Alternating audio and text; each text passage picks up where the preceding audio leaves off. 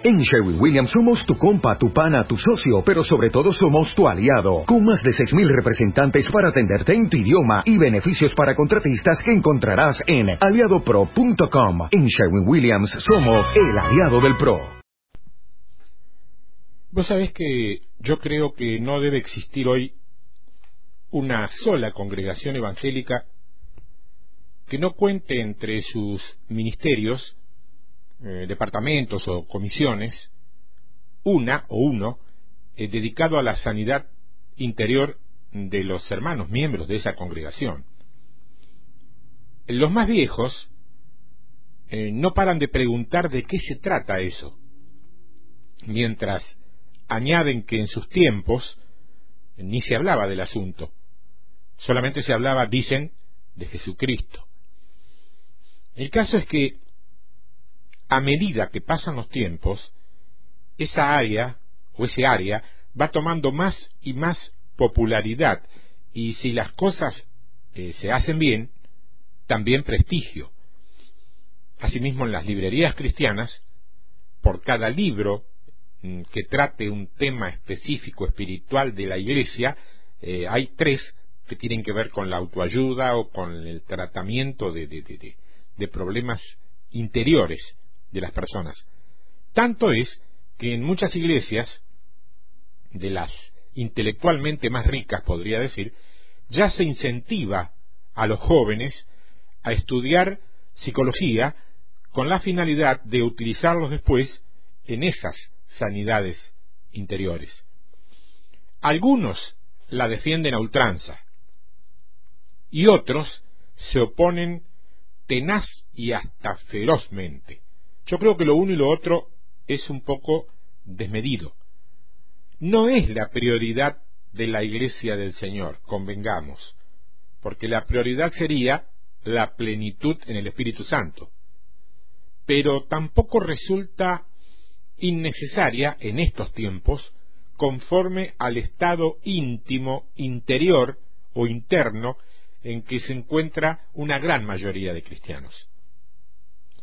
Por lo tanto, y en función y razón de esclarecer algunos conceptos básicos, y sin tomar partido ¿eh?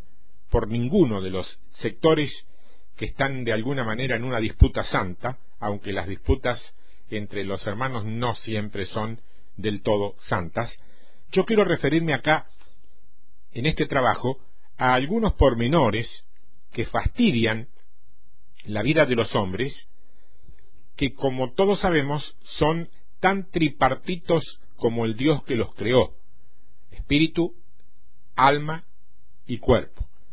La sanidad interior, eso se sabe, tiene que ver básicamente con uno de estos elementos, que es el alma.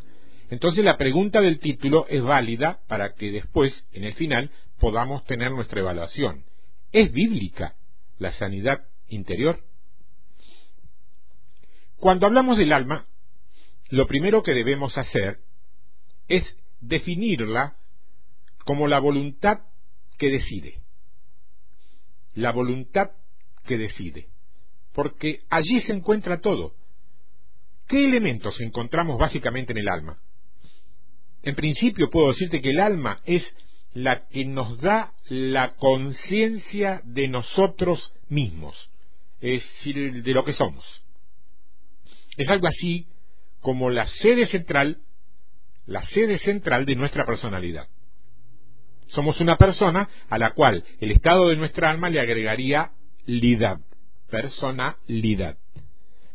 Allí están los elementos que nos hacen humanos, nos hacen humanos, y son, por ejemplo, el intelecto, los ideales, el amor, las emociones, que de eso ya hemos hablado en otros trabajos, la capacidad de elegir, la decisión. Bueno, todas esas virtudes que pueden llegar tras tocarse y ser defectos se encuentran en el alma. No existe una relación directa entre un proceso creativo de Dios sobre el alma. Es decir, lo que podemos ver por la palabra es que el fenómeno que se dio fue más o menos este.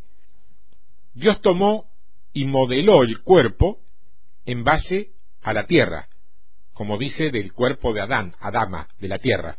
y sopló en él, dice la palabra, aliento de vida, que es el espíritu humano. Y en ese momento, para poder vincular algo que es espíritu con algo que es materia, se generó el alma, que es, fue puesta allí para poder realizar y hacer efectivo este enlace. Yo te lo explico así porque la primera vez que yo lo escuché así, a mí se me abrió la mente un panorama que no tenía ni siquiera de mí mismo. Es decir, el alma fue colocada en el momento de soplar aliento de vida para que hiciera el enlace entre el espíritu del hombre, humano, y el cuerpo. No existe una relación directa del poder creativo de Dios sobre el alma. ¿Mm? Entonces, esto fue creado y puesto allí para hacer este trabajo. Y revisando los originales, no hay referencia donde diga que Dios ha creado específicamente el alma. Pero tenemos alma. Eso no, no cabe ninguna duda, es más que notorio, nadie lo discute. La Biblia misma lo, lo, menciona en muchas ocasiones que eh, vamos a compartir algunas en este trabajo. Eso lo vamos a ver porque si se puede aclarar en este trabajo eso puntualmente, vamos a tener aclarado muchas cosas. Y no algo informativamente teológico. Vamos a tener aclarado algunas cosas de nuestra propia vida. Esto es un trabajo que te sirve a vos, porque sirviéndote a vos, vos luego podés servir al grupo, que es lo que nosotros vamos a llamar iglesia. Iglesia no es el, el mastodonte de mampostería al cual vas los domingos. Iglesia somos la conformación grupal de todos los que creímos genuinamente en Jesucristo. Eso es la iglesia. Vamos a ver el libro de Génesis. Vamos a empezar por el principio. Génesis capítulo 12. En el verso 5 del capítulo 12 de Génesis dice, Tomó pues Abraham, sin la HA todavía era Abraham, así como suena, a Saraí, que no era Sara sino Saraí en ese momento, su mujer, y a Lot, hijo de su hermano, y todos sus bienes que habían ganado, y las personas, en algunas versiones aquí dice almas, que habían adquirido en Harán, y salieron para ir a la tierra de Canaán, y a tierra de Canaán llegaron. Es muy común en la palabra que se diga cuántas personas había en un lugar, por ejemplo. Y te dice, había 120 almas. Eso no significa que había 120 seres espirituales, extraños, transparentes, volátiles, ahí una cosa toda etérea, sino que el término alma en la Biblia siempre está vinculado a todo lo que es la persona. Más adelante vamos a ver algo más preciso todavía. Pero en este caso, tomalo así. Alma siempre está vinculado a todo lo que es persona. Más adelante en el libro de Génesis, ya en el capítulo 46, en el verso 27 dice, y los hijos de José, que le nacieron en Egipto, dos personas. Todas las personas de la casa de Jacob que entraron en Egipto fueron setenta. Dice, fueron setenta. Y en el original, sin embargo, no te dice setenta personas, te dice almas. Almas o personas tienen la misma relación en la palabra. Ahora vamos a ver, ¿por qué se genera esto? Porque en el alma está toda la personalidad. Esa es, esa es la realidad. Lo más visible de una persona no es solamente su cuerpo. De alguna manera lo más visible es también su alma, porque en el alma está eh, su carácter, su manera de hablar, su manera de pensar, sus hábitos, todo está en el alma. Entonces encontramos algunas facultades en el alma, tales como la emoción, la voluntad, los pensamientos, esto, en suma, es lo que llamaríamos mente. Vamos a revisar la voluntad, vamos a empezar por ahí. ¿Qué es la voluntad? Nosotros decimos, tengo voluntad, no tengo voluntad, están sobrepasando mi voluntad, impuso su voluntad. Hablamos mucho de la voluntad, pero ¿qué es la voluntad? La voluntad es el instrumento de nuestras decisiones y expresa nuestro poder de elección. Expresa nuestro poder de decisión.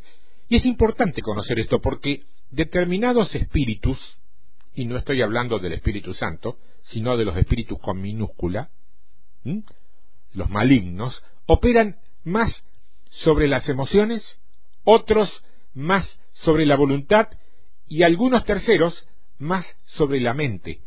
No operan todos iguales. Y si vamos a hacer guerra espiritual, si vamos a defendernos y si vamos a tomar autoridad, tenemos que saber contra qué, quiénes y de qué manera estamos luchando. Si no conoces a tu enemigo, si no tenés inteligencia, no la inteligencia de la mente, sino tenés un servicio de inteligencia que te detecta los problemas que tiene tu enemigo, en la batalla vas a tener problemas. Si sabes mucho de tu enemigo, vas a tener menos problemas. Ahora, es importante distinguir esto y poder distinguirlo, porque ¿qué significa la ausencia de voluntad, por ejemplo? Y significaría que el hombre pasa a ser un autómata, es un muñeco, una especie de robot. Ahora bien, definitivamente quiero que sepas, quiero que entiendas y quiero que te prepares en que el máximo propósito de Satanás es anular la voluntad del hombre. Te lo repito, el máximo propósito del enemigo es anular la voluntad del hombre. Vamos a ver algunos versículos relacionados con la voluntad en el alma. Yo no soy afecto, vos lo sabés, si me seguís hace un tiempo en estos trabajos, no soy muy afecto a trabajar con textos sueltos. Pero en este caso no se trata de una tremenda revelación, sino de un sustento global a un tema específico y no quiero eh, cansarte con largos textos que dicen algo en un pequeño párrafo que es lo que yo quiero rescatar. Salmo 27. No te voy a dar tiempo a leerlos todos en tu Biblia, así que yo te sugiero, eh, toma algo para anotar y anotate las citas, después las revisás. Ahora seguime, pues yo te leo los textos con la eh, versión eh, clásica. Estoy trabajando sobre la Reina Valera clásica. Salmo 27, verso 12. Salmo 27, 12.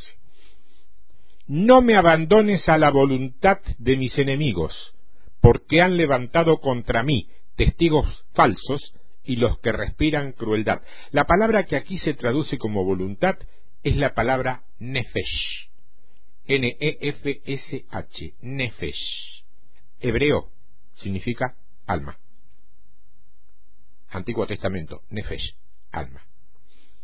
No me abandones, no me abandones al alma de mis enemigos. Esa sería la traducción. Salmo 41, verso 2. Salmo 41, 2. Jehová lo guardará y le dará vida. Será bienaventurado en la tierra y no lo entregarás a la voluntad, alma, de sus enemigos. También es Nefesh. Ezequiel capítulo 16, verso 27. Ezequiel 16, 27. Por tanto, dice el profeta, he aquí que yo extendí contra ti mi mano y disminuí tu provisión ordinaria y te entregué a la voluntad, alma, de las hijas de los filisteos que te aborrecen, las cuales se avergüenzan de tu camino deshonesto.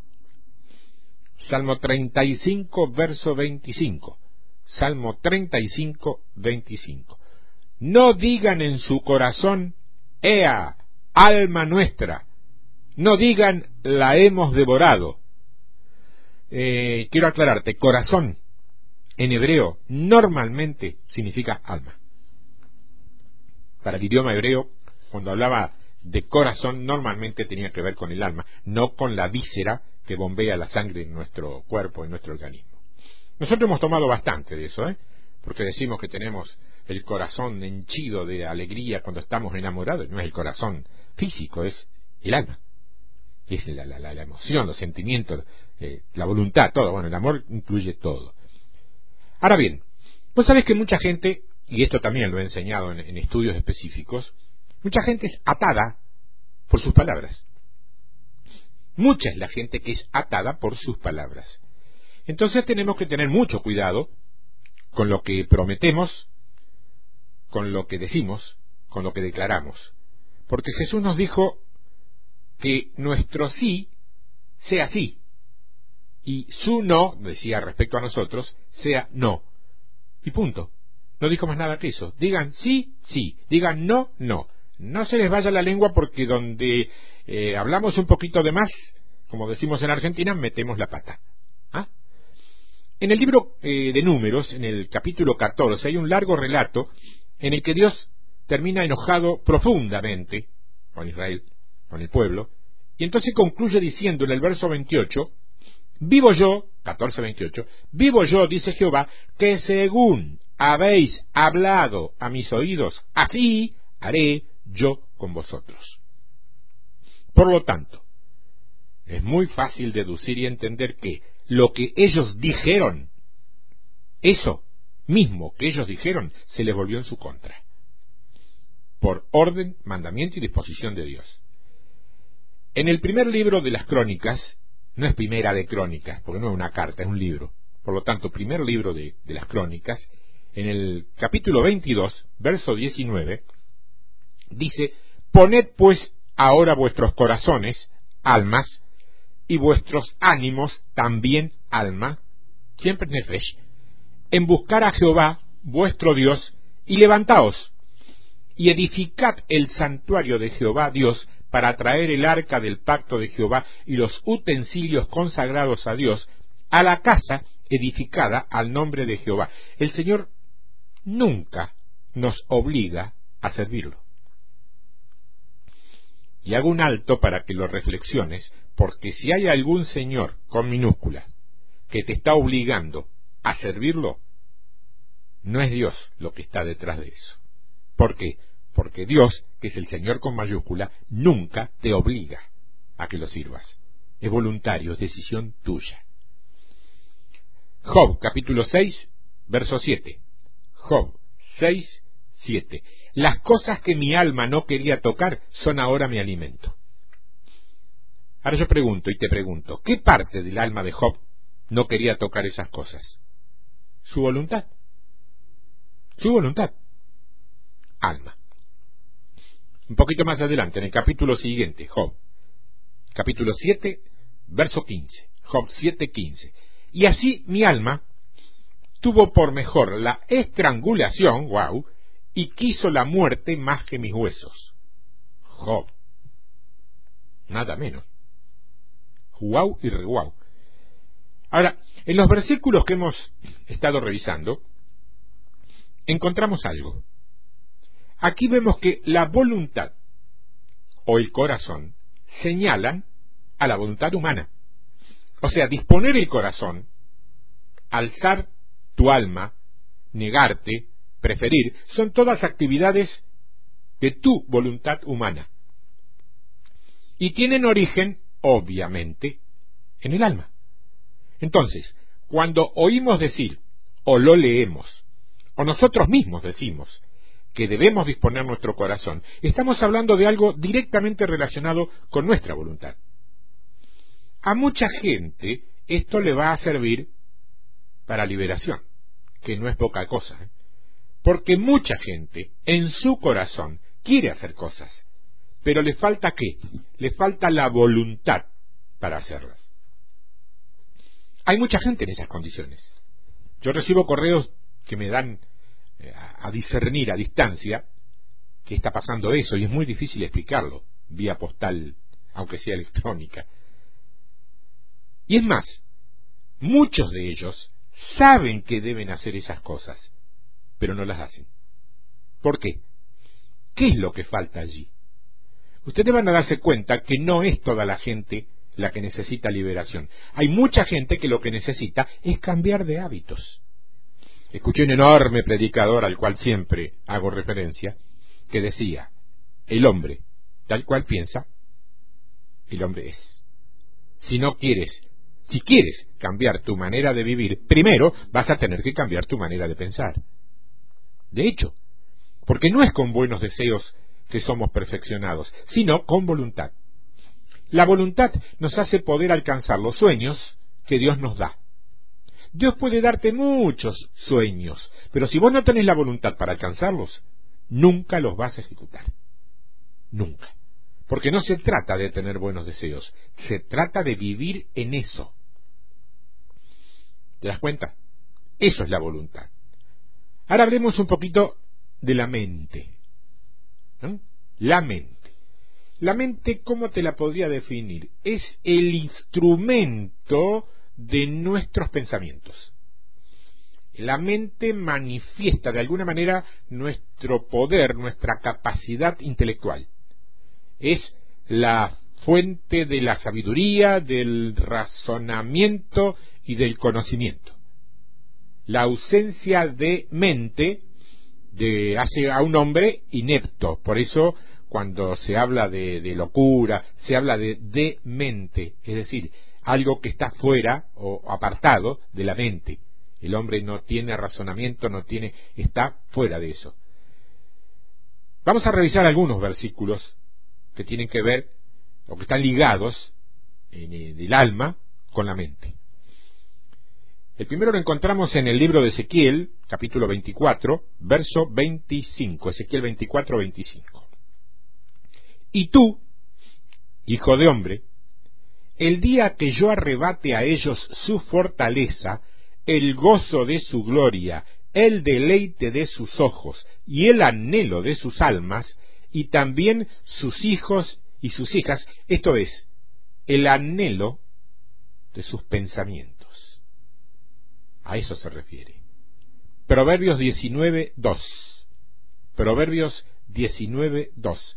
El alma sin ciencia no es buena, y aquel que se apresura con los pies peca. Ahí tenemos la relación entre los pensamientos y la ciencia. Lamentaciones, capítulo 3, verso 20. Lamentaciones 3, 20. Lo tendré aún en mi memoria, mente, porque mi alma está abatida dentro de mí. En este caso ya es mente y voluntad. Proverbios capítulo 2, verso 10. Proverbios 2, 10. Cuando la sabiduría entrar en tu corazón, alma, y la ciencia, la ciencia fuere grata a tu alma. Y finalmente el Proverbio 24, capítulo 24, verso 14, dice, Así será a tu alma el conocimiento de la sabiduría. Si la hallares, tendrás recompensa y al fin tu esperanza no será cortada. O sea que la sabiduría es buena para tu alma. Ahora yo te pregunto, y me pregunto, ¿para qué parte de tu alma es buena? Para tu mente. Para tu mente. Así como la voluntad es muy interesante porque hay gente atada en el área de la voluntad, también hay gente atada en el área de la mente. El reino de los cielos no es algo que pueda pasar por nuestra mente, mi amada hermana, mi amado hermano. El reino de los cielos no puede pasar por nuestra mente. El reino de los cielos es mucho más de lo que hemos visto o entendido. La gente puede haber nacido de nuevo, todo lo que vos quieras, pero también puede haber nacido de nuevo y nunca haber entrado al reino de los cielos. ¿Por qué? Porque si puso la mente interfiriendo allí, no lo logra. Cuando Jesús vivió en esta tierra, Él trató de mostrar con palabras y con ejemplos quién era Él y qué era lo que venía con él. ¿Y qué era lo que decía? ¿Te acordás? Yo lo enseñé en mi último libro, en el reino. Dice, el reino de los cielos se ha acercado. Eso predicaba él. Ese es el evangelio que predicaba Jesús. El reino de los cielos se ha acercado. O sea que él habló y enseñó. Pero también él manifestó el reino. ¿Escuchaste lo que dije? Manifestó el reino. Entonces ahora te rascas la nuca y te quedas preguntándote, ¿y qué es manifestar el reino? ¿Qué es ese reino? El reino de los cielos se ha acercado. Entonces vos decís, pero ¿cómo que se ha acercado? ¿A dónde está? ¿Lo podés ver? ¿Es Él el reino? No, no, no es Él el reino. Él es parte del reino. Con Él está el reino. ¿Pero qué es el reino? El reino es la dimensión en la que opera la divinidad. Eso para sacarte de la cabeza la idea del reino como en una nube y el hombre de camisón blanco siempre, lo digo porque es el dibujito preferido de todos los humoristas gráficos cuando hablan de alguien que se murió y fue al cielo, sentadito en una nube tocando un instrumento muy parecido a la lira, con un camisón blanco que se supone es la, ropa que te van a dar. bueno, allá los humoristas gráficos y allá la interpretación humorística de algo que, si nos vamos a hablar como corresponde, es serio no es para tomarlo humorísticamente, aunque tenga alegría, pero es serio. Es una dimensión en la que opera la divinidad. Porque ustedes ven a Jesús multiplicando los panes. Y lo damos todo por hecho. Y nos parece bárbaro y nos parece normal que Jesús haya hecho eso. Pero ustedes están viendo en ese relato que para Dios cinco panes y dos peces son suficientes para alimentar a cinco mil personas. Cinco mil personas. Hermano, cinco mil personas. Bueno, esa yo te diría es la aritmética del reino. ¿Tiene algo que ver con la que vos estudiaste en la escuela? Ustedes saben que para el reino no hay leyes naturales, o lo que nosotros llamamos leyes naturales. En el reino podés caminar sobre el mar. ¿Vos probaste hacerlo alguna vez? en el reino vos podés atravesar paredes fantasma. Ah, no, ese es el cuento que viene de... Esa es la historieta que fabricó el infierno. No hay leyes naturales. En el reino vos estás en un lugar, ponele en Jerusalén, y el Espíritu viene, te toma y te lleva en un segundo y te hace aparecer charlando con un negro eunuco, un etíope, y después el Espíritu viene, te toma y te devuelve al lugar de origen. En el reino también encontrar una manifestación que no corresponde a patrones racionales. Porque no es racional de ninguna manera que cinco panes alcancen para cinco mil personas. Eso es imposible. Claro, en términos humanos es imposible. No hay forma en que vos puedas hacerlo. Por lo tanto, ¿cómo se llama eso? Un nombre que nos gusta mucho. Eso se llama milagro. Y no dice la palabra que uno de los ministerios es el de hacer milagros. Vos lo leíste, yo también.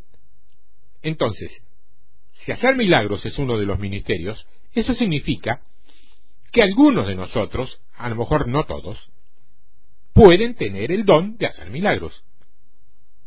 Entonces te pregunto, una pregunta inocente, pero al mismo tiempo algunos la pueden tomar como malintencionada, pero es real.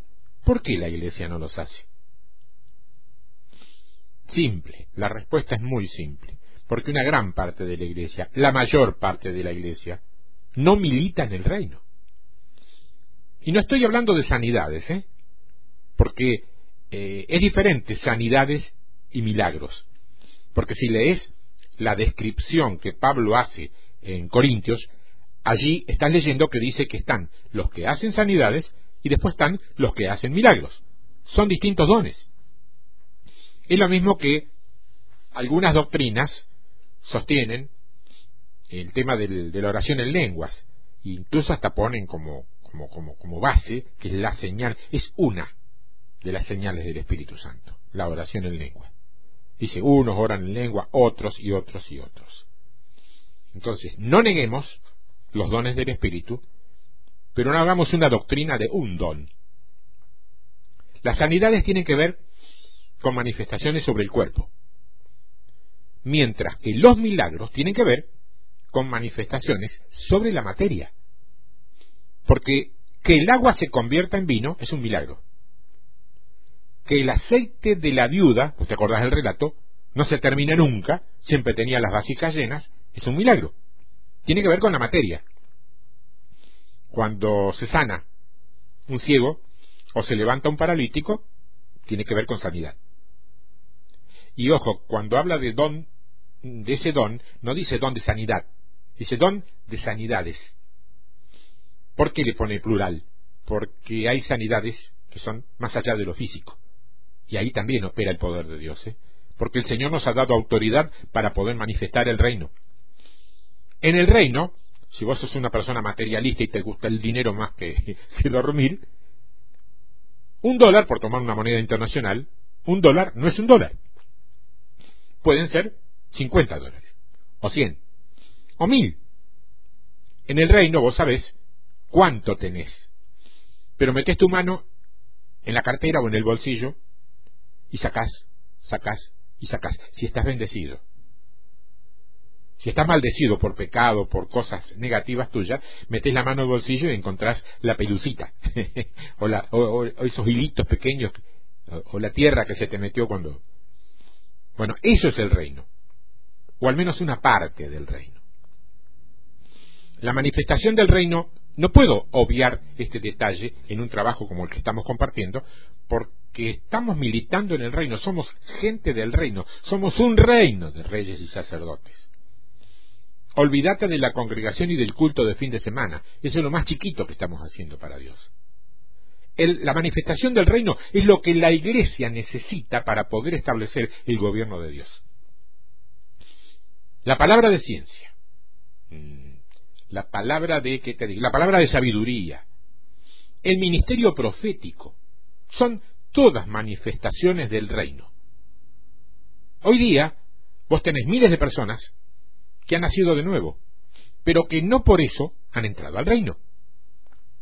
Entonces podemos ver cristianos deprimidos, cristianos pobres, cristianos en derrota, cristianos presos en cautiverio, cristianos que nunca pueden vivir lo que la Biblia dice. Hay un señor llamado John Wimber, tiene una historia bastante interesante. Puedes entrar ahí en, en, podés googlear como hacemos la mayoría y vas a encontrar la historia de John Wimber se escribe así John Wimber con W I M B E larga E R Wimber. Cuando él se convirtió al Señor, pasó algo muy interesante porque este hombre era un ateo pragmático, es decir, que era una persona que no creía en Dios y lo manifestaba en su forma de vivir. Después de mucho orar por parte de familiares suyos, no orar para que se convierta, porque eso sería querer manipular su voluntad, oraba para que Dios se le manifestara y él pudiera verlo con sus propios ojos y tomar la decisión. Así es como se ora. Señor, mostrale tu estado a esa persona, su estado. Entonces la persona tiene la capacidad de poder elegir por salvación o por perdición. No podemos orar para que alguien se convierta porque eso sería estar eh, tomando supremacía, nuestra voluntad por sobre la de él. Eso es manipulación y eso es hechicería. No podés orar con un artilugio de hechicería. Hechicería es todo aquello por lo cual una persona trata de imponer su voluntad sobre la otra. Lo que pasa es que nosotros la tenemos relacionada con el ocultismo porque tenemos vinculada la hechicería a las eh, de las brujas y todo lo demás, pero que de última es tratar de imponer nuestra voluntad, la voluntad de alguien por sobre la de otro. Ojo, dentro de las iglesias también se practica hechicería, ¿eh? con barniz santo y religioso, pero es manipulación, es hechicería, no podemos negarlo ni dejarlo de lado. Bueno, cuando este hombre se convierte, va por primera vez a una iglesia y justo le toca una que no era precisamente de esas cálidas y bulliciosas. Era más bien friona, gélida, llena de cubitos de hielo y silenciosa. No te digo más para no ofender a nadie. Entonces al salir, el culto, te digo, duró dos horas exactas, ni un minuto más, ni un segundo menos, se le enfriaba la comida a, los hermanos. Entonces estaba despidiendo del pastor. Y este hombre, John Wimber, dice que le hizo una pregunta muy sencilla al pastor. Le dice, pastor, ¿me puede decir qué día acá son las reuniones en las que pasan las cosas que dice la Biblia que tienen que pasar? el pastor primero se puso pálido, después agrandó los ojos, eh, carraspeó, hizo ejem, ejem, y finalmente le respondió que las reuniones en esa iglesia eran todas como la que él había visto. ¿Eso es todo? Sí, señor Wimber, eso es todo. Dice, pero la Biblia dice que cosas mayores veremos. Nada de eso pasa aquí. Vos sabés que dicen que le sobrevino una crisis tan grande a este hombre que acababa de nacer a la vida cristiana, que casi se va al suelo, casi abandona todo tardó meses para buscar congregarse. hasta que Dios le habló y le explicó la situación.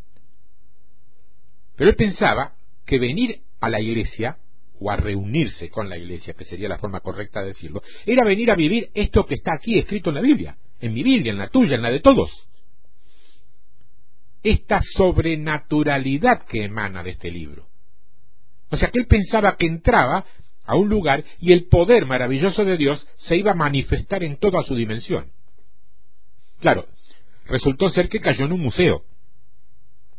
Este John Wimber sería, a la larga, uno de los fundadores de los llamados profetas de Kansas, y esa es otra historia, ¿no? Que fue un hombre muy usado por Dios, ¿eh? Se desarrolló un ministerio interesante, no sé, más allá no, no, no, no puedo abrir juicio ni tampoco es mi tarea esa. Pero simplemente porque le creyó a Dios algo que Dios había dicho. Mayores cosas harán en mi nombre. Te escucho diciendo amén a la distancia. Amén es así sea hecho en mi vida. ¿Estás seguro de decir amén? Lamento pincharte el globo de la costumbre, pero no podemos decir amén a cualquier expresión que nos guste. Tenemos que decir amén para tomar un compromiso. Ahora, no obstante esto, déjame decirte que de esos museos similares a los que cayó el, amigo Wimber, hoy hay a montones. Es más, lamentablemente, son tremenda mayoría. Algunos disfrazados con bullicio, mucha música, barullo y luces de colores. Pero disfrazados. A mí me gustaría mucho que alguien de los que está escuchando esto me mande un correo o alguien de los que ingresa a nuestra página web me cuente las maravillas que pasan en los sitios donde están, se congregan o donde están. Pero no, me llaman para contarme exactamente lo contrario. Como mi historia tiene una historia de, tiene un, digamos un, un, corolario de, de, salida de esos lugares concretos, pero es mi historia. ¿eh? No es una historia que sea obligatoria para los demás. Para cada hombre, para cada mujer, Dios tiene un proyecto, un plan, y basta que esa mujer y ese hombre sean obedientes para cumplirlo pero no para todos es igual. Cada uno tiene un trabajo distinto para hacer. A mí me tocó pasar por eso, vivirlo así. A vos no sé. Yo quiero que entiendas esto.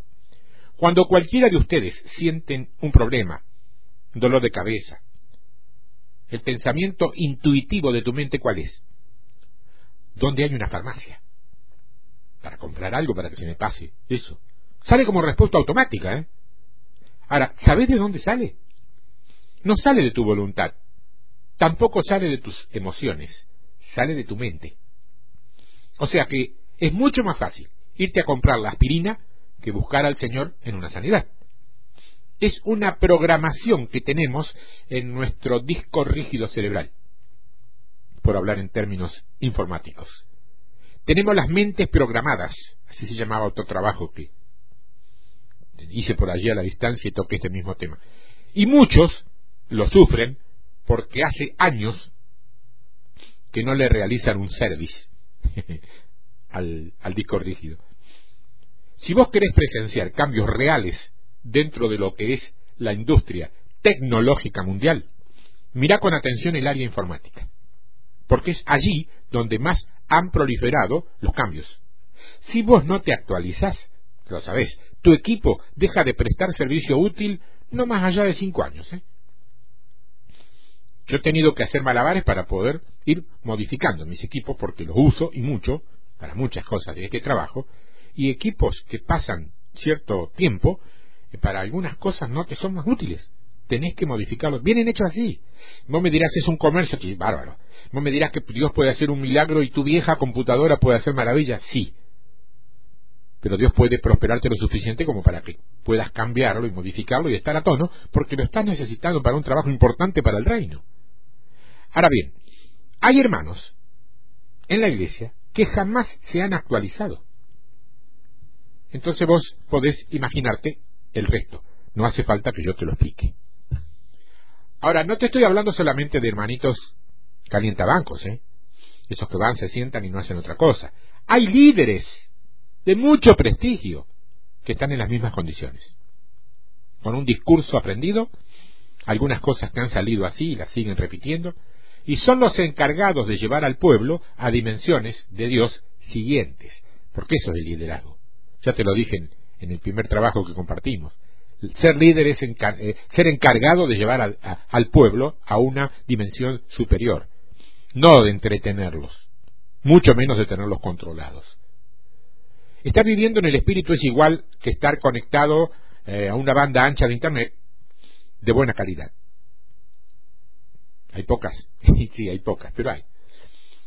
Te permite estar totalmente al día de lo que Dios está haciendo aquí o a 50.000 kilómetros. Eso yo puedo comprobarlo y de alguna manera probarlo también con los correos que recibo de distintos lugares del planeta. Yo me pregunto a veces, ¿puede ser que con tanta distancia de por medio, esas personas y yo pensemos y creamos de la misma manera? Sí, claro que puede ser. ¿Por qué? Es simple, porque el Espíritu Santo, que es el que nos guía a toda verdad, sigue siendo uno solo. Y no se contradice. Que después los hombres hayan tomado y adoptado distintas interpretaciones y hasta se hayan dado el lujo irreverente de crear denominaciones, credos y todo lo que vos quieras en función de sus propias interpretaciones bíblicas, es un problema de los hombres. El Espíritu Santo es uno. Y si nos guía a toda verdad, la única verdad es la que emana del Espíritu Santo. Entonces vamos a decir, pero hermano, entonces, ¿por qué tenemos tantas doctrinas distintas? Bueno, ese es el hombre. Y su religión, o su religiosidad, si vos querés. Pero nada que ver con Dios, ¿eh? Porque el problema de la gente es su mente. Pablo nos lo explica esto. ¿eh? Él dice, poderosas son las armas para la destrucción de fortalezas. ¿Te acordás? ¿Qué dice después? Llevando cautivo todo pensamiento. Hermano, las fortalezas más grandes no son las que están eh, en la isla de Pascua de mis amigos chilenos o las aztecas de mis hermanos mexicanos. Las fortalezas más grandes están en la cabeza de la gente. Hay un estudio bastante antiguo que tengo por ahí llamado En medio de tus orejas. ¿Eh? ¿Te acordás? Búscalo, eso es en medio de tus orejas. ¿Qué hay en medio de tus orejas? La mente. Digamos, el lugar donde nosotros marcamos físicamente nuestra mente. Si vos decís no puedo, ahí llegamos, hasta ahí llegamos. Hay una relación muy estrecha entre la fe y la mente. Conforme a tu fe sea hecho. Te pregunto, ¿vos crees que la fe es racional? Ah, no. ¿Cómo va a ser algo racional lo que la misma Biblia define como certeza de lo que se espera, convicción de lo que no se ve? Te doy un ejemplo. Cuando vos ves a Pablo llegando a Atenas, a él le pasa algo muy interesante. Vos sabés que Pablo fracasó en cierta ocasión. Llegó a Atenas y el espíritu de Atenea lo tomó. Entonces dicen que él es llevado al Európago. ¿Saben lo que es el Európago? El templo de Atenas. Y le dijeron, bueno, ahora predicanos. ¿Qué son esas cosas interesantes que venís diciendo? Porque en Atenas nadie tenía otro interés que no fuera el de hablar y el de enterarse de las cosas. Y Pablo entonces se pone a filosofar. Les dice, veo por todas partes que ustedes son muy religiosos. Bueno, ves a, los, a Pablo haciéndole halagos, porque decir que eran religiosos es un halago en ese momento. Vos lo ves diciéndole halagos a los incrédulos. No, ese no era el carácter de Pablo. Pablo era espada, espada, y muy aguda, ¿eh? y afilada.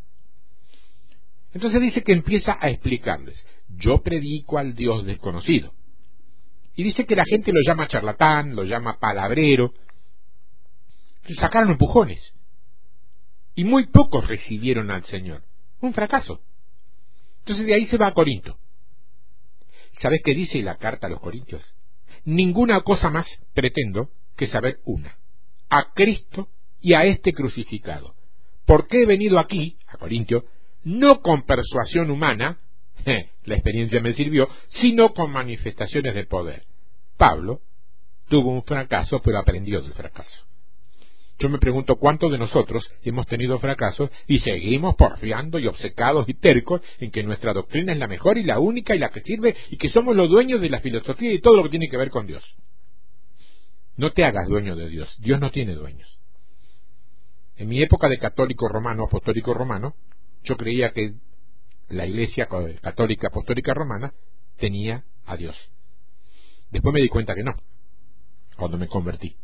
Pero con el correr de los años, casi me quisieron hacer creer que la iglesia evangélica era la dueña de Dios. Dios no tiene dueño, es Dios. No te confundas. La doctrina absoluta no existe. Todos estamos caminando de verdad en verdad, de gloria en gloria. Ese es el, el fundamento. Pablo lo aprendió en Atenas, porque se avergonzó de que no podía haber, no, no, había podido convertir a nadie. Entonces llegó a Corinto con otra visión. Esto es locura para el que no quiere creer. La predicación es una locura. Él lo aprendió de su propia experiencia. Hay espíritus que operan sobre la mente, y no estoy hablando de mente mundana, ni los sueños. Entonces yo digo que hoy hay algo que nos impide ver el reino. Y ese algo es la mente. Nuestra mente es una máquina que nunca deja de hacer ruido un ran, ran, ran, ran. ¿eh?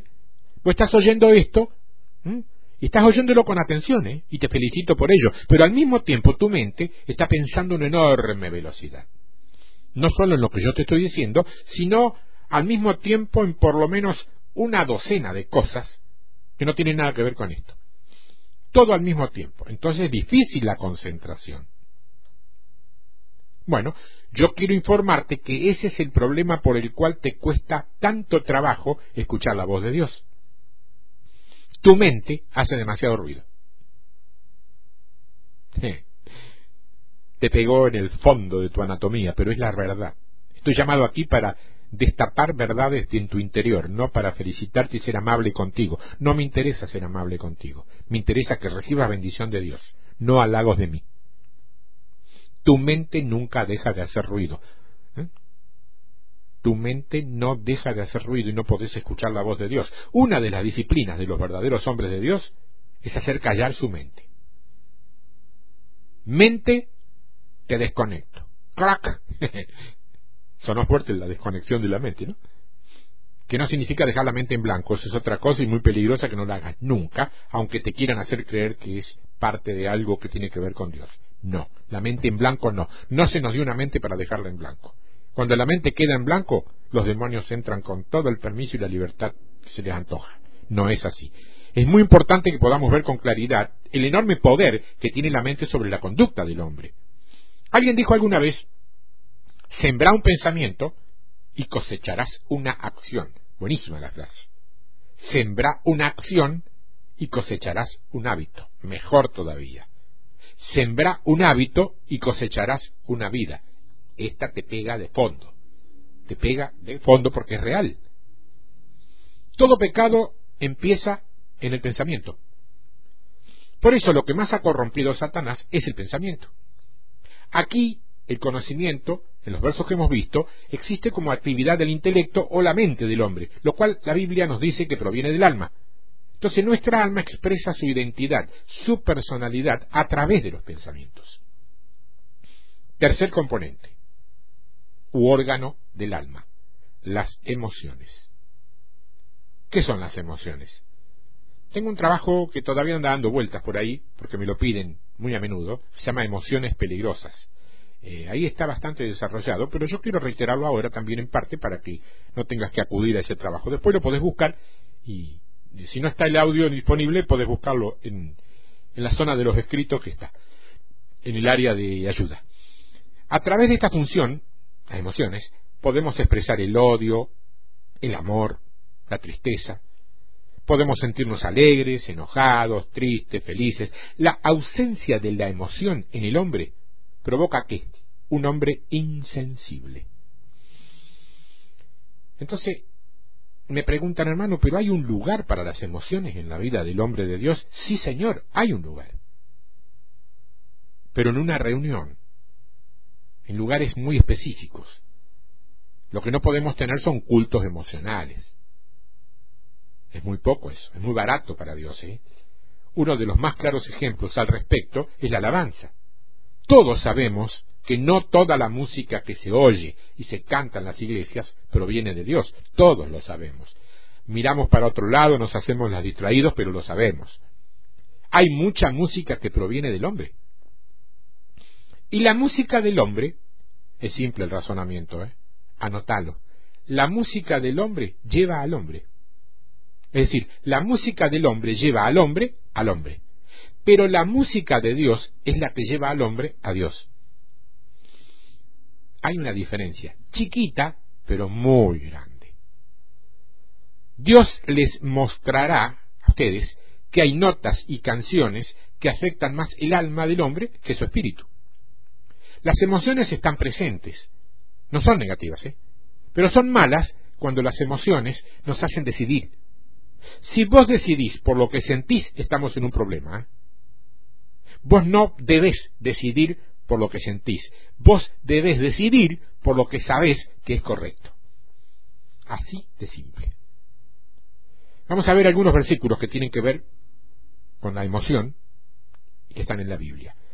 En el primer libro de Samuel, también es primer libro de Samuel, no primera, Samuel, capítulo 18, verso 1.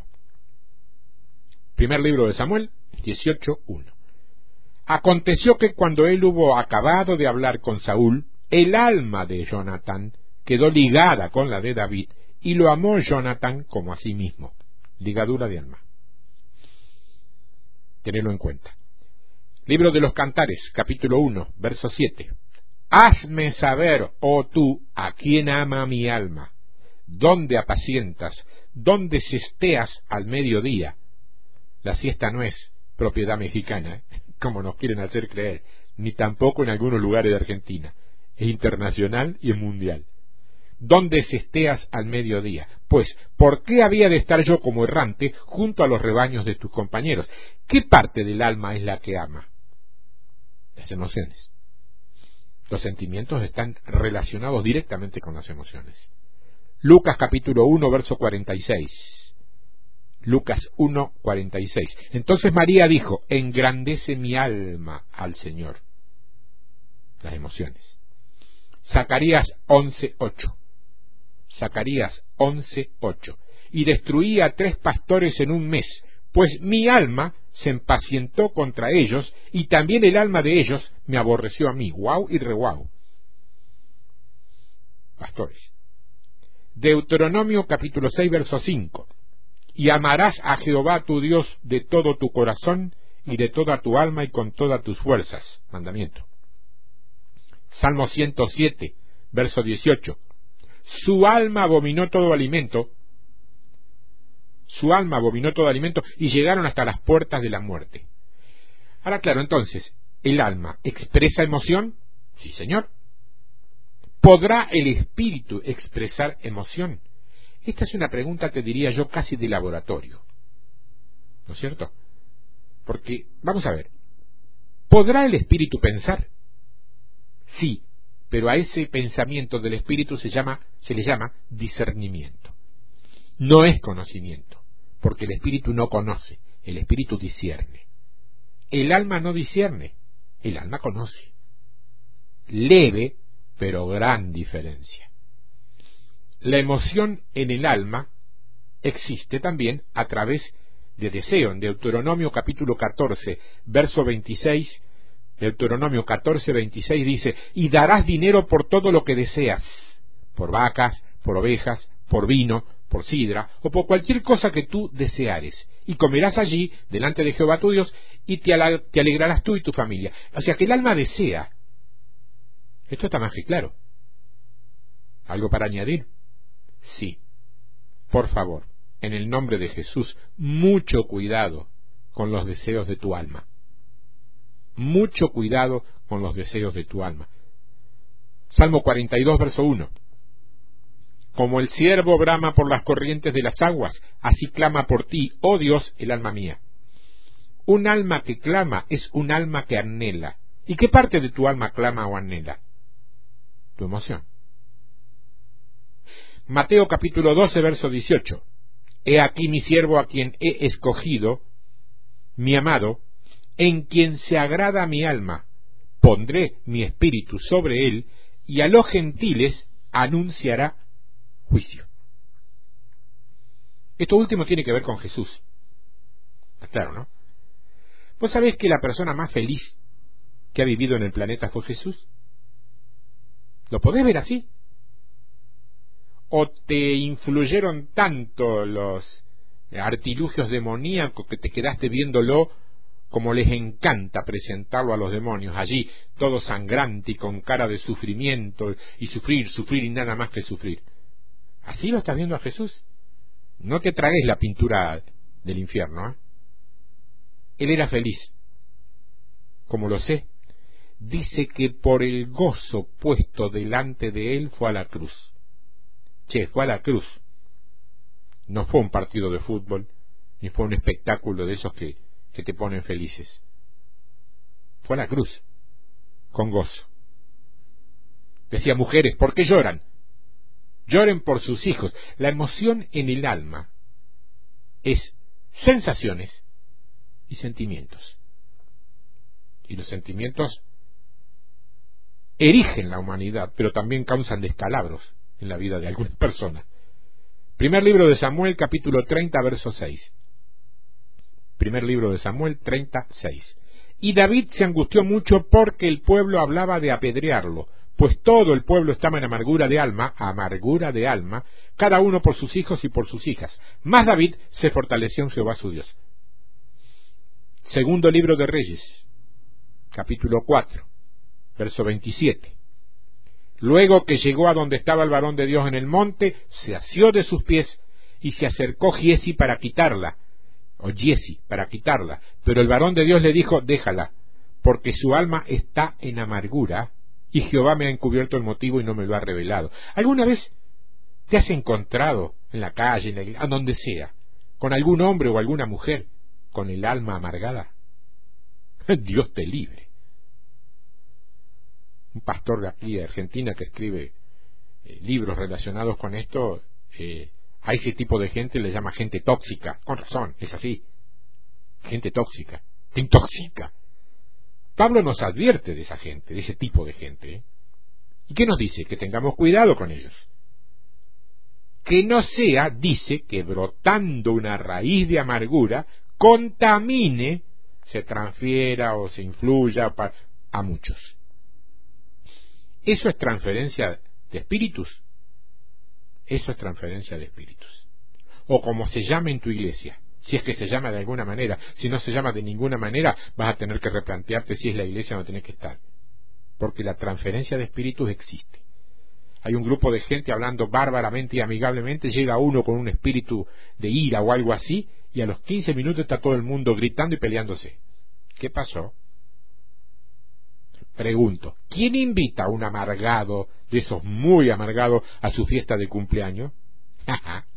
Ni disfrazado de mono, decía un amigo mío, es cierto. Así como que te olvidaste, no sé, pero no lo invitas porque sabes que llega y te amarga a todo el resto. Y nadie quiere pasar una fiesta linda amargado. Estoy hablando de una tontería, ¿eh? pero tiene que ver con esto. Job capítulo 19, verso 2. ¿Hasta cuándo angustiaréis mi alma y me moleréis con palabras?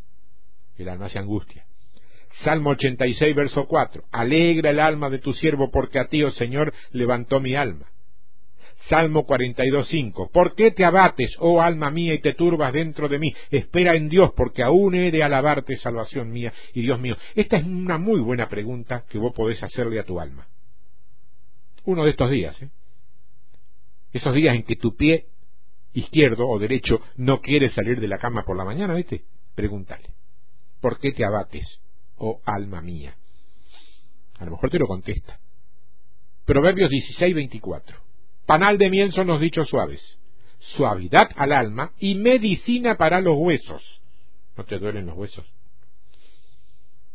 Está bien, respeta lo que te diga tu médico, pero vos sabés que muchas enfermedades tienen origen en nuestras emociones. Y las emociones están en nuestra alma. No lo desacredito eso. Lo que no comparto es algunas formas casi esotéricas de curarlo. No. Pero eh, vos viste cómo trabaja el enemigo. Arranca desde una verdad y la da vuelta en el aire y la tergiversa y la convierte en mentira. Y terminamos tragando en una mentira si estamos eh, desprevenidos. Isaías 55.2. ¿Por qué gastáis el dinero en lo que no es pan y vuestro trabajo en lo que no hacía? Oídme atentamente y comed del bien, y se deleitará vuestra alma con grosura. Grosura significaba provisión, era la, grosura del, sacrificio. Nada que ver con, tu estado físico, con obesidad. ¿eh? Mateo 26, 38. Entonces Jesús les dijo, mi alma está muy triste, hasta la muerte. Quedaos aquí y velad conmigo.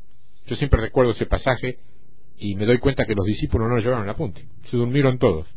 Desobedecieron a Jesús, hermano. Los discípulos, eso que en algunos lugares lo tienen convertidos en estatuas para adorarlos. ¿Mm? Lucas, no, Juan, Juan 12, 27. Ahora está turbada mi alma. ¿Y qué diré? Padre, sálvame de esta hora. Mas para esto ha llegado esta hora.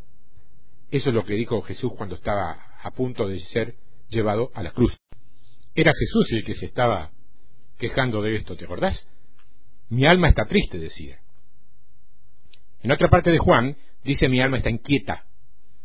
Y en otra versión dice mi alma está preocupada. Bueno, esas son las emociones. Jesús tenía emociones. No vivía por emociones, pero las tenía. Y esto lo digo para ciertos lugares donde hacen tanto hincapié en lo no emocional que terminan siendo insensibles hasta para cuando Dios está hablando. Todos los extremos son exageraciones de una verdad. Y tal como lo digo en otro trabajo sobre este mismo tema, las emociones terminan siendo peligrosas. Hemos visto versículos que apoyan el pensamiento del alma, las emociones del alma y la voluntad del alma, ¿no? Ahora vamos a tratar de entender esto, para ir cerrando. Cuando hablamos de la vida del alma, me estoy refiriendo a lo siguiente. En la lengua griega hay tres palabras principales para nuestra palabra vida. La primera palabra es bios, con B larga, bios. De ahí viene biología y todo eso. De esta palabra se deriva el medio de vida, sustento, o lo que te dije, biología. Habla de la vida orgánica, de la vida natural, de la vida más incipiente, o sea, de la vida primitiva. La vida de una planta, por ejemplo, es vida bios. Lo mismo es la vida de un animal. El segundo nivel de vida, más elevado, es la palabra psique. Se escribe P-S-I-C-H-E, eso es griego. Se pronuncia psique y significa vida animada, natural o del alma. Eh, pescaste bien, de ahí viene lo psíquico, la psicología y demás. Y la vida superior se llama Zoe, con Z. Esto es, Zoe, vida eterna, elevada o del espíritu. Cada parte que Jesús habló de la vida estuvo bien definida. ¿eh? Dice, y esta es la vida eterna, que te conozcan a ti. Ahí, por ejemplo, habla utilizando la palabra Zoe. Esta es la vida eterna. Este vocablo significa vida espiritual, vida de calidad. La palabra psique, en cambio, habla de la vida anímica, de la vida del alma. Entonces, nos encontramos con personas que son más bios, otras que son más psique y otras que son más zoe. ¿Lo tenés claro? ¿Se te enredó lo entendiste bien? Personas que funcionan bios, personas que funcionan psique y personas que funcionan Zoe. ¿Vos tenés vida BIOS, por ejemplo? Sí, claro. Si no tuvieras vida BIOS, estarías allí con tumbadito con cuatro velas y un enorme abrigo de, de, madera para todo el viaje. Tenés vida BIOS. Tenés vida psique. Claro. Porque de algún lugar dentro de vos salen las emociones, los deseos de esto o de aquello, las preocupaciones, eso sale de alguna parte. No es cuerpo ni es espíritu, sale de algún lugar. ¿Tenés vida Zoe? También. ¿Por qué te deleitas en la alabanza o leyendo la palabra, escuchando esto que crees que te alimenta y, a lo mejor te alimenta? Cualquier cosa relacionada con las cosas de Dios que te cause eh, placer, que te cause deseos de hacerlo, es vida Zoe. Esto no nace del alma, ¿eh? El alma lo rechaza posterga, bloquea, te quiere mandar para otra parte, no quiere permitirte esto. Nace de tu espíritu. Soy, de tu espíritu humano que en tu caso, mi hermana, mi hermano, tiene que estar por lo menos ocupado por el Espíritu Santo. Mi deseo sería que esté lleno. El mío también. Para alma, en cambio, existen dos palabras. Una en el Antiguo y otra en el Nuevo Testamento. Tiene que ver con lo hebreo, tiene que ver con lo griego. La primera palabra en el Antiguo Testamento, lo dijimos, es nefesh, ¿eh? que se traduce como alma o vida del alma. La segunda palabra en el Nuevo Testamento es psique. Psique. Psiches. Y de allí, obviamente, viene psicología. Alma como vida del alma. También. Esta vez en griego. Resumiendo un poco, en la Biblia la palabra alma está ligada a la vida del hombre, a su vida natural, vida natural, vida del hombre, eso es alma. Ahora bien, ¿por qué está prohibido en la Biblia tomar sangre? ¿Por qué era necesario que Jesús derrame toda su sangre en la cruz? Es interesantísimo eso. Porque hablamos de la sangre, cubrime con tu sangre, la sangre de Jesús, y muchas veces no sabemos por qué. Ahora lo vas a poder entender. Génesis capítulo 9, verso 4. Ahí está el mandamiento. Pero carne con su vida, que es su sangre, no comeréis. Esta explicación es muy clara. ¿Qué parte del ser, ya sea del animal o del hombre, expresa más la vida? La sangre. Y aquí dice que no comamos carne con su sangre. Y no estamos hablando de legalismo, estamos hablando de palabra. Y es notable porque este es un mandamiento que Pablo va a repetir en el Nuevo Testamento. ¿eh? Pablo les ordena a los hermanos que no coman carne con su sangre. Eso en el Nuevo Testamento. Eso ya es después de Cristo. Porque tomar la sangre significaba tomar la vida, que es como decir homicidio. ¿Qué dice en el libro de Levítico, ese que vos lees todos los días? Capítulo 17, verso 11, divertidísimo el libro de Levítico, pero importante para este tipo de cosas. ¿eh?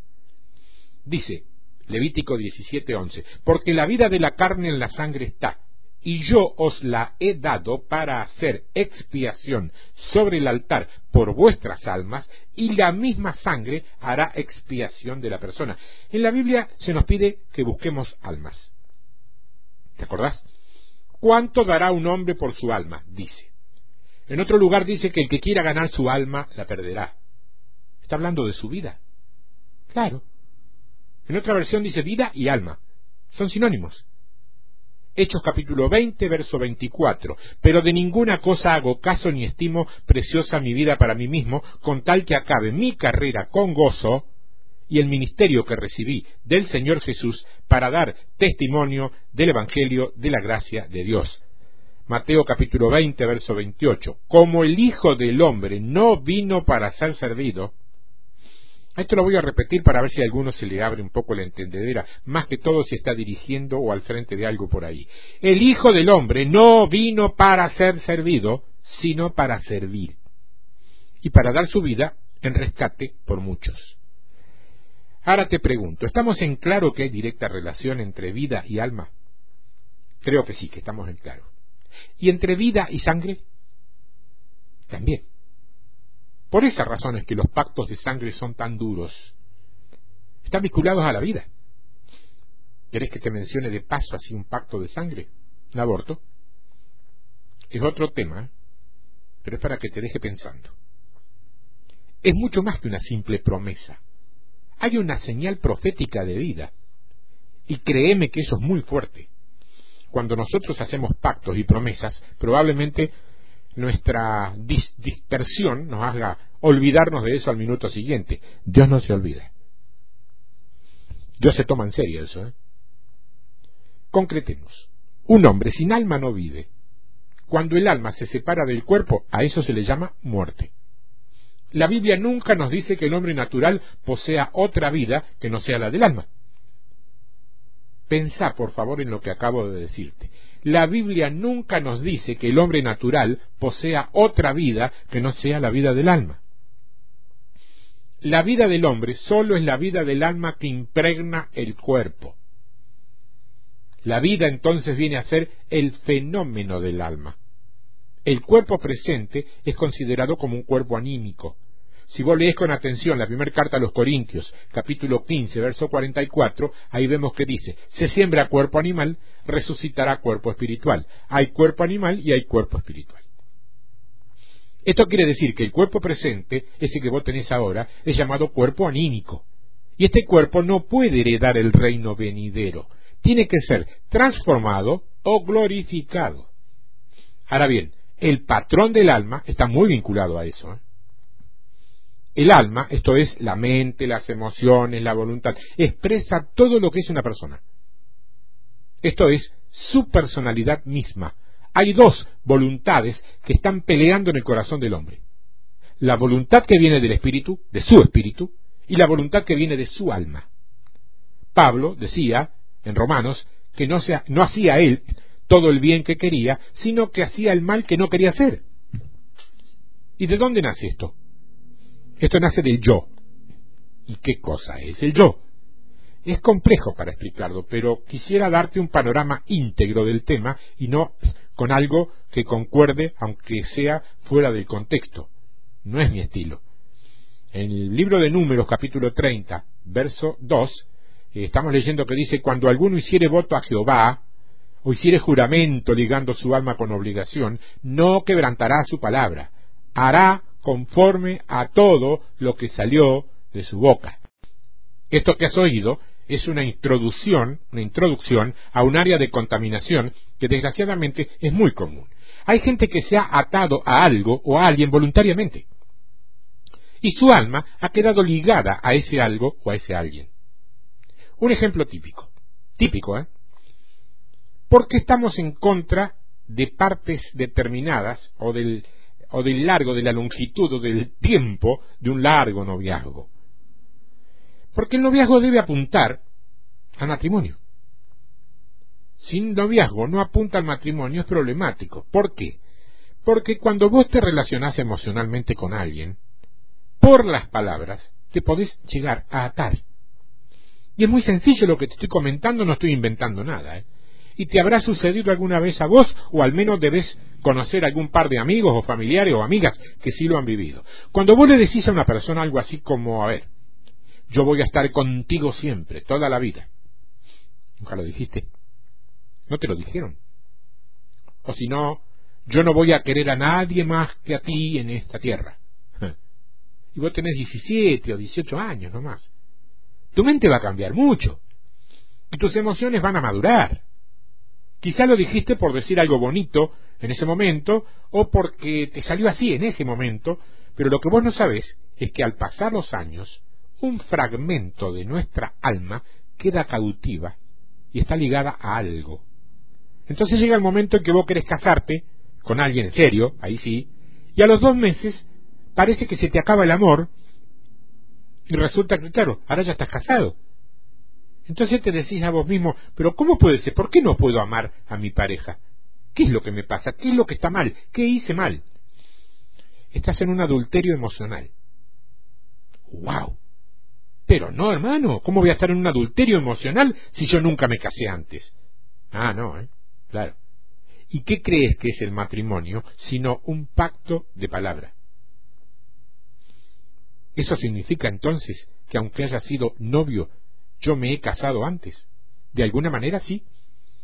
Cuando le dijiste todo eso a otra persona que no es con la que te casaste, quedaste ligado en un pacto a esa persona. Y es por eso que ahora no puedo expresar esto a esta persona. Exactamente. Gran parte de los problemas emocionales que tiene la gente que llega a la iglesia o al Señor es romper lo que sus bocas han dicho con lo que tu boca ha atado.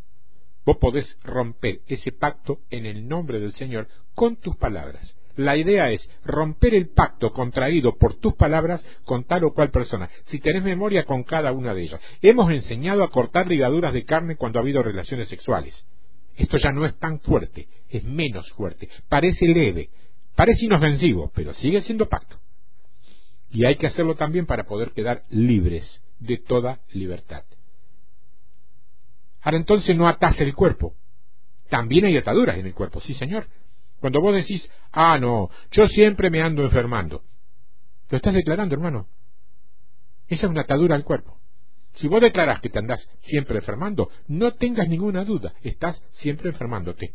Pero ¿cómo, Dios ¿cómo te va a hacer algo Dios en contra de tu voluntad? Dios no te obliga, no puede interferir en tu voluntad. Te dio libre albedrío. Incluso para decidir si vas al cielo o al infierno. Pero ese no es nuestro tema. La mayor parte de las ataduras es el alma, o si preferís, el alma. ¿Y cómo se ata el alma? El alma se ata por juramento. Cuando ustedes ven en la palabra el yo, opera a partir del alma y el alma se vincula a partir de su expresión vocal. Lo que yo digo es lo que yo soy. El Señor sabía esto y si no fijate en el versículo 11 del capítulo 35 del libro de números, dice que el que mata a alguna persona sin intención, Dios le da un camino de salida. Claro está, solo en caso de una muerte accidental. Él puede hacerlo sin temor a equivocarse porque él conoce al yo del hombre. Él conoce la motivación que hay en cada acto nuestro. Cuando ustedes analizan los versos de la palabra, se puede percibir algo. Nuestra mente elabora una serie de estructuras que determinan nuestra dirección de vida. Hay gente que ha sido atada a las palabras de maldición de sus propios padres. Vos nunca vas a poder ser feliz. Vos siempre serás una persona desdichada. Vos nunca vas a prosperar eso no afecta tanto el cuerpo como al alma. El alma sí es ligada. Hay que romper eso en oración. No tiene fórmulas. No me preguntes cómo se hace. Toma la decisión de romperlo, ora al Señor en batalla y rompelo. En el nombre de Jesús. Siempre en el nombre de Jesús. A mí me gusta ver lo que dicen las primeras palabras que hay en, en el libro de Amós, verso 6, verso 8 del capítulo 6, porque allí se lee que Jehová, el Señor, juró por sí mismo. ¡Wow! ¡Wow! Literalmente en ese texto dice que juró por su alma. ¿eh? Y fíjate que me impresionó mucho porque Dios prohíbe los juramentos. Y más todavía, el alma es vital en todo esto porque el alma expresa vida. Y si Jesús dice que no juremos ni por un cabello, sus buenos motivos ha tenido para advertirnos. Imagínate ahora lo que implica que Dios jure por su alma ¿eh? En sí mismo o por sí mismo. Dios jura por sí mismo. Entonces, sería bueno que alguien se lo dijera a los funcionarios que juran sus cargos sobre Biblias, al menos en mi país se hace. Eso está en relación con nosotros, porque se pueden ver algunos preciosos patrones de Dios que tienen que ver con nosotros. Él se ha comprometido, ¿por qué? Por palabras. Yo te he dicho, dice, nunca te dejaré, nunca te abandonaré. Pacto. ¿Mm? Es un pacto con vos. ¿Recibiste con un gran amén esta palabra? Gloria a Dios. Es así. Dios ha hecho voto con nosotros. Que mi diestra pierda su destreza si me olvido de ti, Jerusalén, dice. Ese es un juramento. En la carta a los Romanos capítulo 10 dice, ¿cómo podemos ser salvos? ¿Cómo podemos ser salvos? Si confesares con tu boca y creyeres con tu corazón, alma, el alma es el propio yo del hombre. En la primera carta de Pedro se intercala de la misma manera personas como almas. Lee conmigo Mateo 16, 26. Dice, porque, ¿qué aprovechará el hombre si ganare a todo el mundo y perdiere su alma? ¿O qué recompensa dará el hombre por su alma? Ahora mira lo que dice en el paralelo y hablando del mismo tema en Lucas 9, 25. Dice, pues, ¿Qué aprovecha el hombre si gana todo el mundo y se destruye o se pierde a sí mismo? Claro que está más que claro. Yo creo que está más que claro. Alma, persona, sí mismo. Ahora, ¿por qué le estoy dando tanta vuelta a esto? El punto clave de la liberación no consiste solamente en sacar espíritus malos. Gran parte de la liberación es restaurar el alma. Cuando el dardo de Satanás entra en lo profundo de un alma y vos lo sacás, tanto la entrada como la salida desgarra el alma en diferentes dimensiones. Entonces, el gran error de la liberación por muchos años ha sido pensar que el eje central de una liberación es sacar demonios a diestra y siniestra y que todo termina allí. Pero esa es una parte solamente del proceso de restauración. Por eso no me gusta utilizar demasiado esta palabra, liberación. La palabra en apariencia más adecuada sería limpieza. porque no trata solamente de sacar algo que no debería estar allí, sino de dejar el lugar adecuado, limpio, restaurado. Nadie debe suponer que este problema se resuelve solamente sacando el espíritu malo del hombre. Tiene que ser sanada su alma. Esta es la parte complicada. ¿Cómo vamos a poder sanar? Te doy un ejemplo. Si vos has descubierto que este espíritu está operando sobre la mente de la persona, te doy una pauta muy sencilla. Alguien que ha estado metido en Nueva Era, por ejemplo, llámese meditación trascendental, llámese yoga o lo que fuera, sale el espíritu controlador de la mente. Fantástico. ¿Ahí terminó todo? No. Porque esa persona necesita ser asistida con urgencia. ¿Pero en qué? En su voluntad, en sus emociones. En su alma. No es en la voluntad no es en las emociones, es en su alma. Porque el alma de esta persona era el terreno que el enemigo dominaba. Entonces vos estás orando por esta persona al principio, cuando el espíritu todavía estaba allí, y cuando esos espíritus de control mental están activos, lo primero que hacen es desmayar a la persona. Entonces en esas grandes iglesias, donde las personas pasan al frente, son ministradas y muchas caen al piso, muchos piensan que ha sido el Espíritu Santo que los tomó a todos pero no siempre han sido tomados todos por el Espíritu Santo. Algunos han sido derribados por espíritus de control mental que lo que hacen es desenchufar a la persona. ¿Y para qué lo hacen? Para no ser identificados. ¿Y cómo se distingue si cayó por el Espíritu de Dios o por un espíritu malo? El Espíritu de Dios nunca deja inconsciente a nadie. Puede que esté tumbado en el piso pero la persona que está en el piso, a mí me ha pasado, percibe el entorno, sabe lo que ocurre a su alrededor, está consciente de lo que está viviendo, tiene dominio propio. Nunca se va a levantar y va a decir, ¿qué me pasó? No recuerdo nada. El Señor me tocó. ¿El Señor? Sí, Señor. El Señor no es eso, hermano. No podemos caer en un trance. Eso no es Dios. Esa persona muy probablemente tenga una ligadura con espíritus de control mental. Entonces la primera batalla para sacar al espíritu malo es como la, cómo la ministro sin que la persona se me desmaye, considerando que el demonio domina su mente. Eso quiere decir que mi primera batalla es en el área de la mente. Yo tengo que agarrar su mente para que no se me arroje al piso. Una vez que tengo eso, es un poco más fácil. No fácil, ¿eh? un poco más fácil. La segunda etapa es cómo fortalezco su mente, para que no caiga en yugo otra vez, Acordate que si no ponemos algo allí, siete peores vienen. Por eso es que decimos que las liberaciones masivas son peligrosas. Porque si tenemos un montón de gente moviéndose aquí y los espíritus malos salen de ellos cuando se les ordena hacerlo, ¿quién realiza un seguimiento específico para ver si el estado posterior de esta gente no es peor que el anterior? El primero. Se aconseja esencialmente ministraciones personales.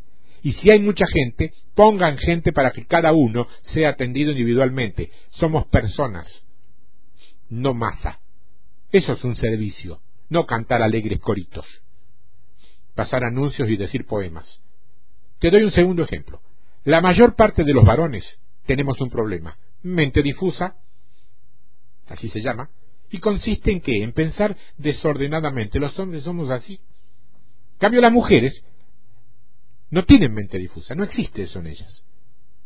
Sí existe un poco la de fantasear, pero son patrones normales. Ahora, uno de los problemas más grandes que tienen los cristianos es que sus mentes pasan mucho tiempo ociosas. Por eso es conveniente refugiarnos en la palabra. La palabra nunca vuelve vacía. La Biblia nos ayuda a ordenar nuestra mente. No toleren que sus pensamientos estén sin control. Tu mente es como un jardín. Alguien puede entrar y plantar lo que quiera. Ahí es donde debemos poner a un buen jardinero, un jardinero cuidador. Si no conoces ninguno, yo te doy el nombre de uno que es muy bueno, Espíritu Santo. ¿Sabías vos que la gran cantidad de adicciones, pornografía, homosexualismo, tienen normalmente este patrón? Gente que nunca gobernó sus pensamientos. ¿Y por qué la pornografía es tan dañina? Porque le transmite imágenes a tu mente y las deja guardadas cuando ya la película terminó, vos todavía retenés imágenes en tu cabeza. ¿Sabés qué pasó? Entró un ladrón y te metió algunos espinos en tu jardín. Entonces entras alegremente a buscar la mejor flor para tu florero y te desgarras con los espinos, la piel y la ropa. ¿Pero qué me pasó? decís. Ayer, la película esa. Entonces todo pasa por tus decisiones, que es como decir que todo pasa por tu voluntad. El Espíritu Santo no puede por sí solo con eso. ¿eh? ¿Por qué? Porque Él no impone, tiene que haber un ceder tu voluntad. Dios no impone. ¿Qué dice Génesis 6.3? Dice, y dijo Jehová, no contenderá mi espíritu con el hombre para siempre, porque ciertamente él es carne, más serán sus días ciento veinte años. Mira qué duro es Dios con esto. ¿eh? Es que el hombre ha caído tan bajo que ya no es espíritu, ahora es carne, y se corta toda esa generación. Entonces mira qué tremendo es lo que pasa. Dios dice que su espíritu no peleará ni contenderá con él. Y esto implica algo de lo que no de lo que hablábamos antes. Carne es alma más vida física. Carne es alma más vida física. El alma entonces ha sustituido la autoridad del espíritu. Hoy día aún la búsqueda de la voluntad de Dios se hace mediante la voluntad humana. Cantares, el libro, te da una pista de cómo debes hacer para poder entrar a las cámaras del rey. Tipología pura, ¿eh? Dios es rey. Una premisa fundamental. Búscalo. Búscalo. Por las noches busqué y no lo hallé, caminé por las plazas, no estaba, caminé por las calles, no estaba, me golpearon los guardias de la ciudad, no lo encontré. ¿Cómo descubro a dónde está el Señor? ¿Cómo logro tener intimidad con Él? En secreto, atráeme, en pos de ti correremos. No hay manera que vos puedas a buscar a Dios con tu intelecto. ¿A dónde lo vas a encontrar? Te vas a volver loco. ¿Cuánta gente ha perdido la brújula, la brújula, buscando a Dios con su propio entendimiento? No es del que quiere ni del que puede, es del que Dios tiene misericordia. Atráeme. Ese es el diseño. Si vos me atraes, yo sé que puedo llegar. Si no, no puedo. Primera Corintios 15, 47. El primer hombre es de la tierra, terrenal. El segundo hombre, que es el Señor, es del cielo. Primera Corintios 2, 14. Pero el hombre natural no percibe las cosas que son del Espíritu de Dios, porque para él son locura y no las puede entender, porque se han de discernir espiritualmente. Sin embargo, aunque este espíritu humano esté muerto para Dios, aquí puede permanecer activo, en algunas ocasiones el espíritu de un hombre caído puede ser más fuerte que su alma y su cuerpo, y puede conseguir dominar todo el ser. Estas personas se alían con el mundo espiritual demoníaco, y son los que después vamos a ver, operar como magos, como hechiceros, como brujos. Hay gente en este mundo que puede hacer cosas sorprendentes, ¿eh? pero no con el poder del Espíritu Santo, sino con poder de espíritus demoníacos. O sea que ellos han aliado sus espíritus con los gobernadores del segundo cielo. También el hombre caído puede ser controlado por el cuerpo. Como el cuerpo de pecado abunda de pasiones y pecados, el hombre puede cometer los pecados más espantosos. El hombre está hecho del polvo de la tierra y por tendencia natural se proyecta hacia la tierra. Hay etapas donde el cuerpo, manejado por fuerzas malignas, puede hacer cosas espantosas, las violaciones, fundamentalmente las violaciones a niños pequeños, bebés incluso. ¿Cómo entender tamaña barbaridad si no lo vemos desde lo espiritual? Hay hombres caídos, claro, en los que el alma puede ser muy fuerte, el espíritu puede ser muy fuerte y el cuerpo puede ser muy fuerte. No creyentes, ¿estamos? Cuando el espíritu es muy fuerte, se alía. Y ahí tenés a los magos, los hechiceros, los adivinos, los chamanes. Pueden tener mucho poder, ¿eh? Es un poder espiritual. Su espíritu está activo, pero no vivo. ¿eh? Activo por influencia demoníaca. Y en otros es el alma la que está activa y en otros el cuerpo. La degradación se vuelve corporal, porque el cuerpo, que es el más bajo, asciende hasta tomar el control. Es el caso de las personas que cometen abusos, porque sus cuerpos ya lo, lo dominan. Las adicciones. Saben que se están matando. Para eso es el espíritu para controlar el alma y ésta, a su vez, controlar el cuerpo. Espíritu Santo. ¿eh? Cuando este orden se invierte, se producen los desastres. Romanos 5.12 dice, por tanto, como el pecado entró en el mundo por un hombre y por el pecado la muerte, así la muerte pasó a todos los hombres, por cuanto todos pecaron. Como dice la versión original, pasó por todos, por todos los hombres. no a, no pasó a todos los hombres, por todos los hombres.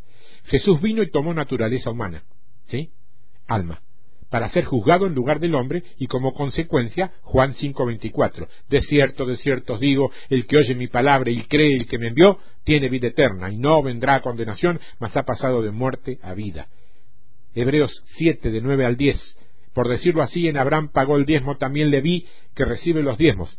Vamos a ver, Abraham le dio los diezmos del botín a Melquisedec, ¿no? Pero acá dice que también le vi. Pero si Leví no había nacido todavía. Leví es uno de los hijos de Jacob.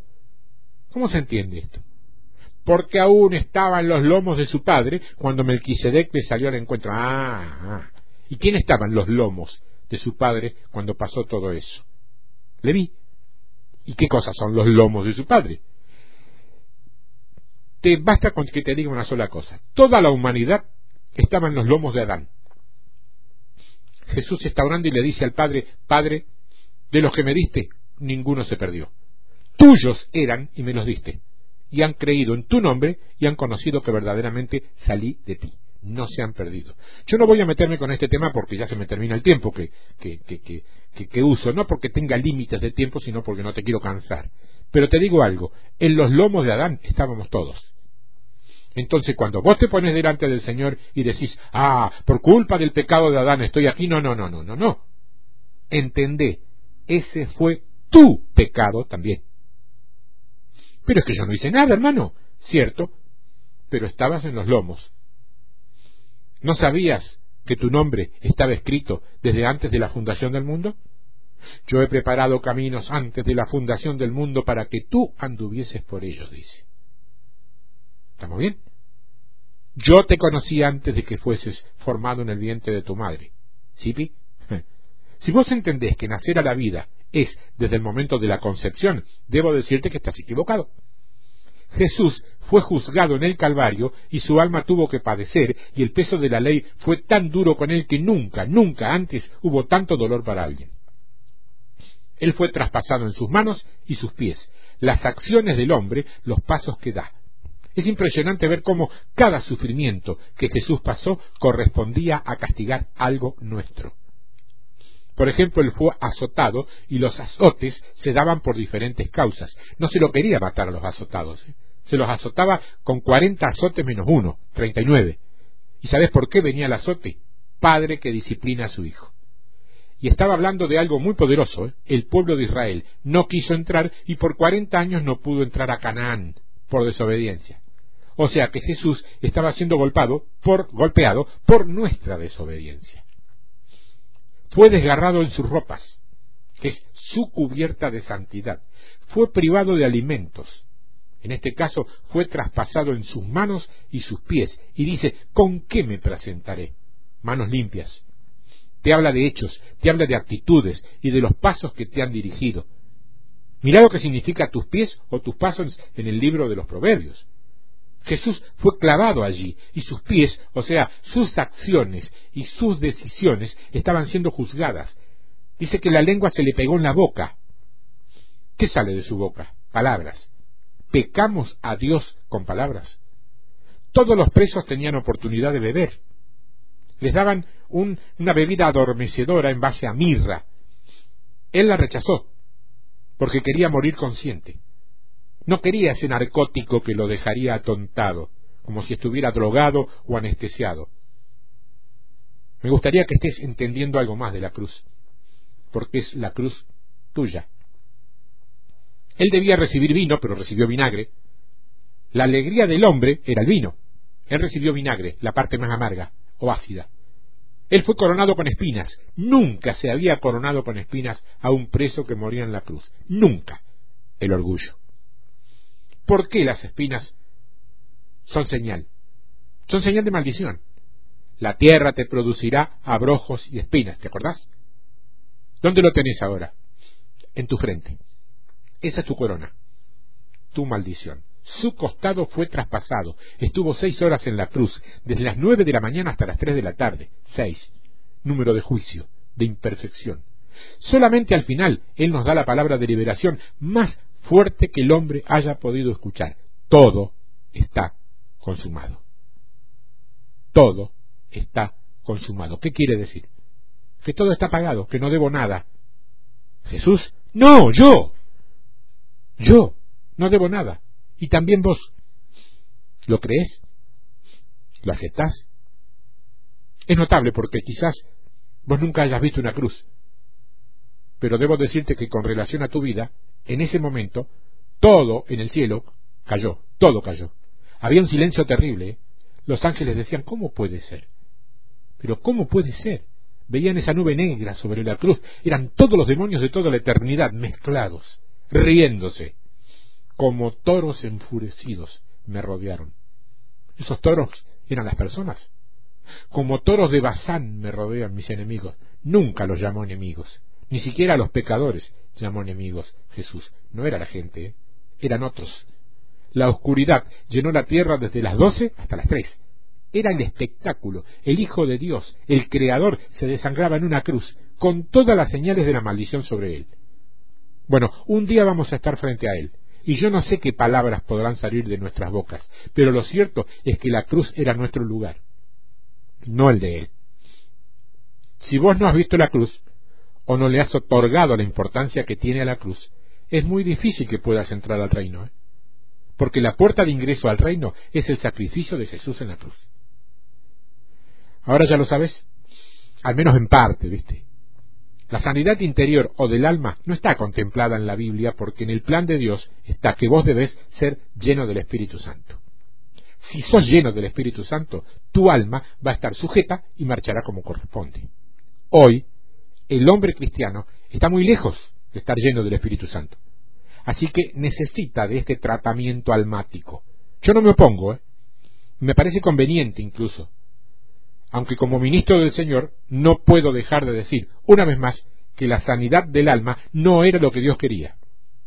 Lo que Dios quería era que anduvieras por el Espíritu y lleno de su bendita presencia. Si esto te trajo dudas, comentarios o alguna consulta, te invito como siempre a hacerla a mis correos tiempo de victoria o tiempo de victoria arroba yahoo.com Gracias por haberme prestado tanta atención. Espero que te haya bendecido el Señor con esta palabra y espero que la puedas poner por obra ya mismo. Te bendigo en el nombre de Jesús.